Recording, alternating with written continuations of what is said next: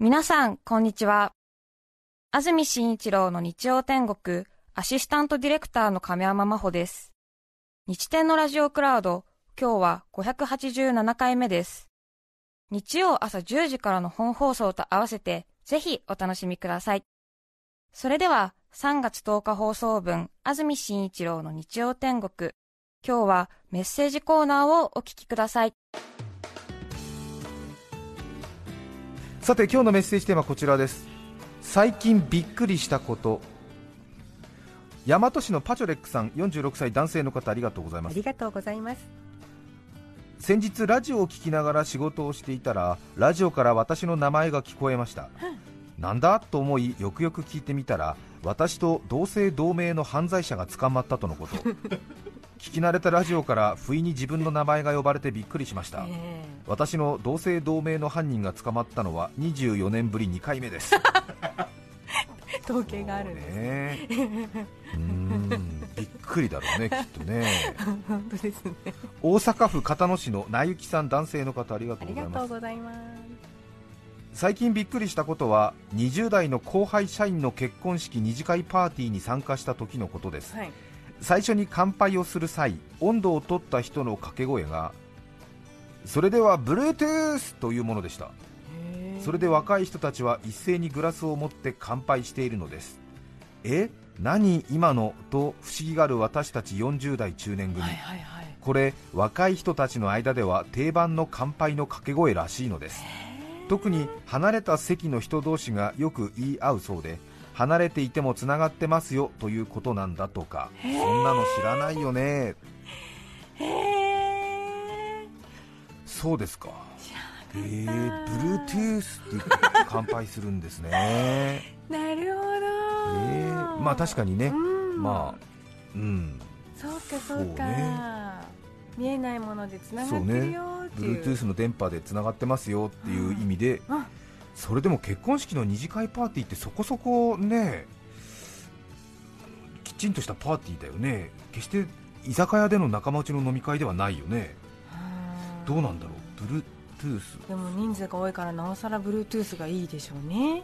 遠くの人そうですね。ともつながれて。いや、まあ、その意味合いとはまた別にその乾杯の あカジュアル感ってことですね。発声のカジュアル感たるや、はいはい、はい、そうですね。ですね、うん。えー、そうなんだ今はね随分と変わっててこの間話したと思いますけど私も結婚式出た時にあれですよね主賓の方がスピーチされますよね比較的式結婚式などの披露宴のはい前の方で、はい。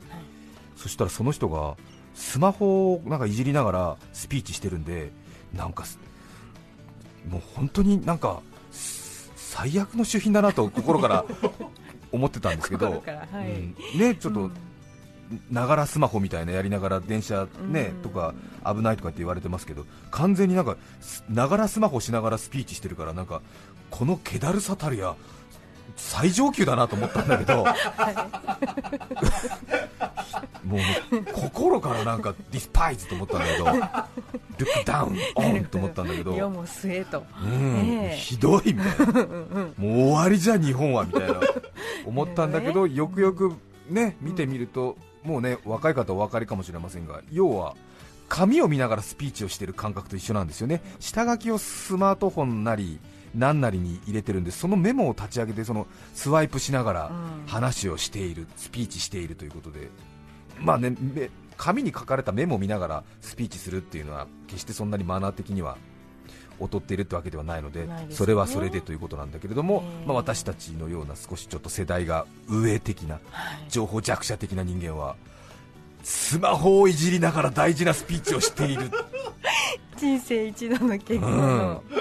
新郎新婦の一世一代のお披露目の日に何をしてくれてるんじゃと思ってね。もう怒り浸透、もう本当、はあみたいな感じなんですけど、その事情をね、ええ隣の若い同僚なんかに教えられて、まあまあ安住様みたいな、ね、違うんですよ、スマホに下書き入ってそれを見てるだけだと思いますよみたいな、ななななななななみたいな、ならば一度、ならば一度怒りを鎮めます、ふううーっていうね、うん、ことになりますね。ありますね。そんなことが何回かあったかな。そう。なんかね他の年下の子がやっぱり仕事中にやっぱりスマホいじってたりするから、そうスマホとかいじりながら仕事してると俺はみたいな。お前の頭をリモコンで殴るよみたいなねそういう。いやいやいやいやいやいや早めに訂正を。そしたらいや違うんですよ。って今日の仕事のためのアイデアをスマートフォンの下書きに入れててみたいな。そ,、れを呼び出してるんですみたいな。ななななななならば ならば。ならばならば。ならば。ならば。この矛を矛を収め矛に収める。ならば。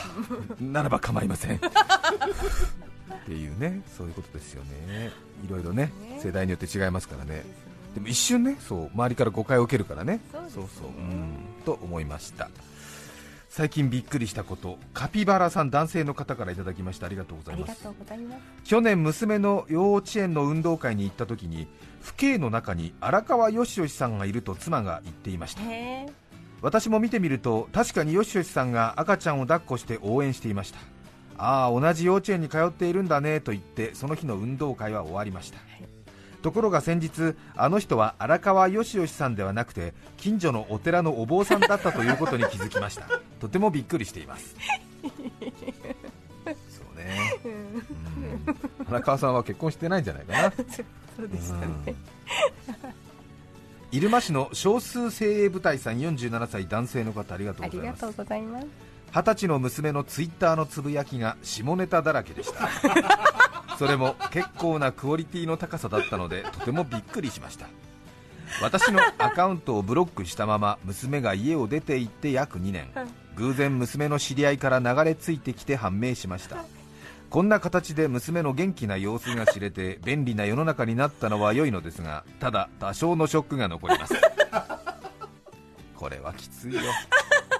これはきつい。ねえ。お父さんとのコミュニケーションを拒否して、もう家を出て2年音沙汰なし友人からの紹介で二十歳の娘さんの下ネタのつぶやきを見ることになり嬉しくもあり悲しくもありそうですね。元気だってことはね よく分かりましたもんね。そうね。47歳。ちょうど一番きついね年齢の坂ですね。きつい。そうね。かける言葉が見つかりません。美味しいカレーでも食べて日曜日を過ごしてください。きついわ。一生懸命ね。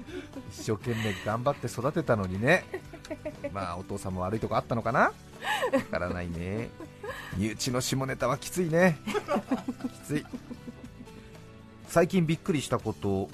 先ほどスマートフォンを見ながらの祝辞でびっくりしたという同じ感覚でという海老名市の菅さん60歳男性の方ありがとうございます。ありがとうございます。私が最近何やっているのと驚いたのが人前でピアノを演奏するドレスを着た女性が譜面台にスマートフォンを置いて時々指でスマートフォンに触れながら演奏していたことです最初は私も何も LINE をチェックしながら演奏しなくてもと不快に思いましたが これが楽譜なのだと気づいてからはよくできるな若いということはこんなことなのかと感心しました。方ですね。そうですか。60歳男性の方。私と同じ感覚。ね。嬉しい。ね。市原市の女性の方。先ほどの話の続きですが今年アカデミー美術賞受賞スピーチでブラックパンサーで受賞したハンナビー・クラーさんがスマホを見ながらスピーチしていましたよ。アカデミー賞の受賞スピーチですよ。もう世界でも普通なんですかね。という。そうでしたか。そうですか。すごいですね。アカデミー賞の美術賞受賞のスピーチもね多分ご覧になってたんですかね。素晴らしい。えー、そうみたいですね今ね。驚かないようにしてくださいね皆さんもね。うん最近はね、あのー、テレビのニュースなどでも現場のね、なんか警察署の前からの中継の時も、昔はねバインダーみたいのを見ながらとかあったりしましたけど、今はもうねパソコン見ながらみたいな、私も片手でなんか赤子を抱っこしてるみたいな感じでパソコン持ってねパソコン落ちやしねえかみたいな感じでね、こうそのパソコンに書いた下書き見ながらリポートされてるっていうそういう記者の人もいるようですけどね、スマホもいますしね、スマホをね見ながらやってる人もいますしね、びっくりしますよね。うんスマホ持ってマイク持ってねなんかね、もうどうどうなっちゃってんのかなみたいな、いろいろ。常陸太田市のピンクの糸電話さん35歳男性の方ありがとうございます。ありがとうございます。私は現在訳あって嫁さんの実家で暮らしています。はい。先日の朝2階からバタバタと降りてくる義理の父。開口一番母さん僕のボクサーパンツ知らない？若い人向けな灰色のしましまのよ。すぐに嫁と義理の母が捜索を開始しかし灰色のしましまのボクサーパンツは見つかりません。諦めた義理の父は2階に戻りバタバタと部屋中を探している様子です。私はそんなことを知り目にのんきに歯磨きをしながらトイレへ。ズボンを下ろした瞬間あろうことか私のパンツがその灰色のしましまのボクサーパンツでした。びっくりした私はすぐさま嫁にパンツを見せましたもちろん嫁もびっくりし笑っています。はい私は知らん顔をしていますがどうやらそのしましまの灰色ボクサーパンツは義理の父の勝負パンツと聞いてさらにびっくり。最近あった愉快なびっくりしたことです。うん。これはね義理のお父さん怒りますよ。一番大事にしているね自分のパンツ。そっか。ねえ。共有されちゃったんですね。そうですよね血がつながってる親でもパンツ共有はきついですよね。そうですね。私も今具体的に想像しましたけどとてもできませんね。実の父親でもね。まして義理の父なんて想像するだに気持ち悪い。ほぼ他人だもんね。がっつり他人だもんね。そこまで。埼玉市南区のホゲさん37歳男性の方ありがとあうございます。りがとうございます。最近びっくりしたことは前髪だと思っていたものが眉毛でした。どういうこと？だろうね。上目遣いにすると視界に入ってくる毛のようなものを前髪だとずっと思っていたんですが鏡を見ながら眉毛を切っている時に気づきました、はい。これは前髪ではなく伸びた眉毛でした。37歳。びっくりしますね。うんびっくりするね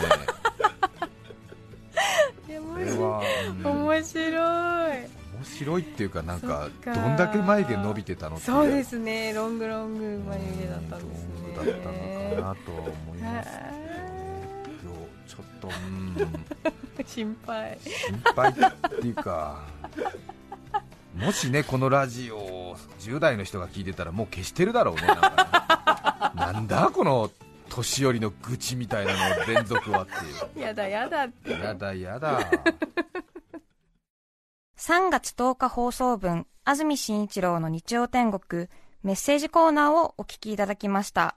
それでは今日はこの辺で失礼します。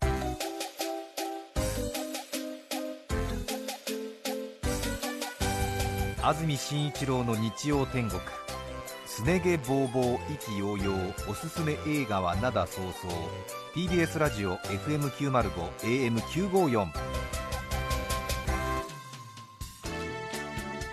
さて、来週3月17日の日曜天国、ゲストはドネルケバブに詳しいメルツさんです。詳しくはウェブをご覧ください。それではさようなら。